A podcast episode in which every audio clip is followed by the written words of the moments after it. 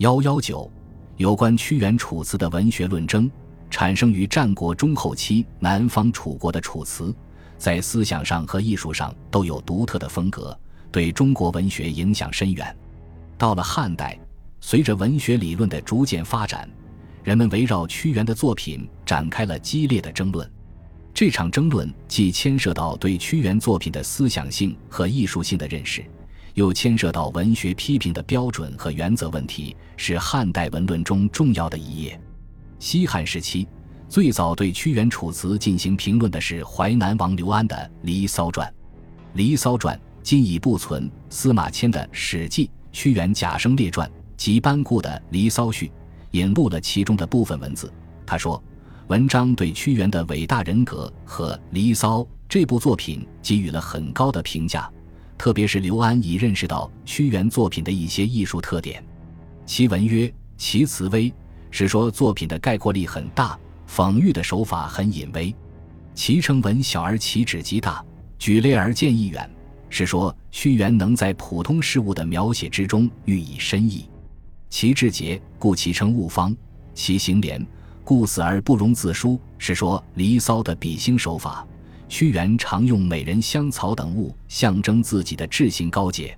这些言论基本上已触到了屈原作品的一些艺术特点，但是也不能不看到，刘安在评价屈原作品时是以《诗经》的诗教为原则的。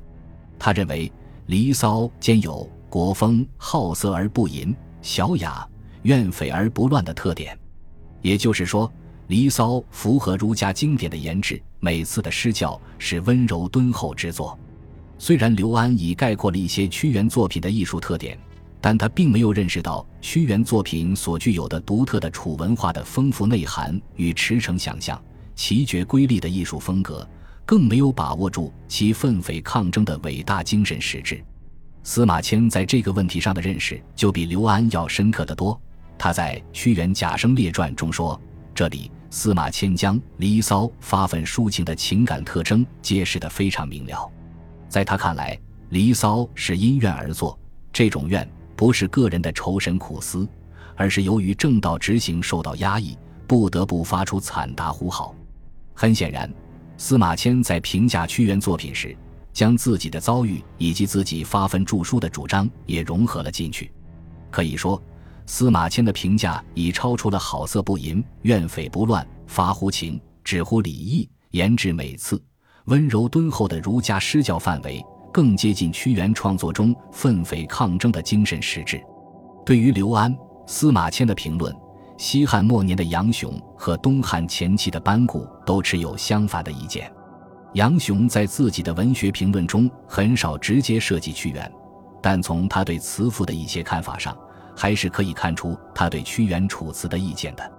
他曾说：“诗人之复利以则，词人之复利以淫。”诗人在当时是《诗经》作者的专称，显然不包括屈原。屈原是词赋不挑之宗，词人之复利以淫，那么屈原的作品也就在利以淫之列了。显然，杨雄仍是用儒家诗教为标准来看待屈原的。班固从正统的儒家思想出发，对屈原及其作品都进行了贬低。他引用“以前乾隆不见时而无闷，官居哀而不伤，大雅既明且哲，以保其身”等言论，阐发了自己全命避害、不受仕宦、君子道穷、命以的全身自保的观点，然后指责屈原露财养己，近乎危国群小之间，以离谗贼。然则树怀王怨恶交。兰愁神苦思，强非其人，愤怼不容，沉江而死，亦贬些狂卷景行之事，将屈原的抗争完全归结到他不识时务、禄财养己这一点上，这不啻是对屈原人格的侮辱。班固还从儒家正统思想出发，对屈原的浪漫主义艺术手法提出异议，认为屈原多称昆仑冥昏秘非虚无之语。皆非法度之正，经义所载。也正因为此，他对刘安、司马迁对屈原的高度评价极力反对，谓之坚实风雅而与日月争光，过矣。尽管班固对屈原的为人及《离骚》的思想性、艺术风格进行了贬低，但他对屈原《楚辞》的文辞优美以及对汉代词赋的巨大影响，还是持肯定态度的。他说：“然其文宏博丽雅，为词附宗，后世莫不斟酌其英华，则向其从容。”自宋玉、唐乐、景差之徒、汉兴、梅城、司马相如、刘向、杨雄，逞极文辞，好而卑之，自谓不能及也。虽非明智之器。可谓妙才者也。班固对屈原《楚辞》的评价并未成定论。东汉安帝时，王毅站出来反对班固的观点。王毅，字师叔，生卒年不详。安帝时为校书郎，顺帝时官至侍中。他在《楚辞章句序》中阐发了自己对屈原《楚辞》的看法。他从儒家人臣之义，以忠正为高，以符节为贤。威严以存国，杀身以成仁的观点出发，驳斥了班固对屈原人格的评价，认为是亏其高明，损其清洁，并充分肯定屈原应忠贞之志，体清洁之性，直若敌石，言若丹青，进不隐其谋，退不顾其命，此诚绝世之行，俊彦之应也。他分析了屈原《楚辞》创作的背景、目的和成就。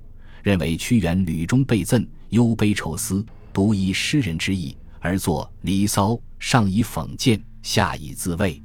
遭时乱，不见省纳，不胜愤懑，遂复作《九歌》，以下凡二十五篇。楚人高其行义，伟其文采，以相交传。王毅指出，屈原《楚辞》为愤懑之作，和司马迁有相通之处。屈原在人格上是伟大的。他的忠正贞廉又表现在《离骚》等所抒发的愤懑之情上，充分肯定了屈原作品的思想性。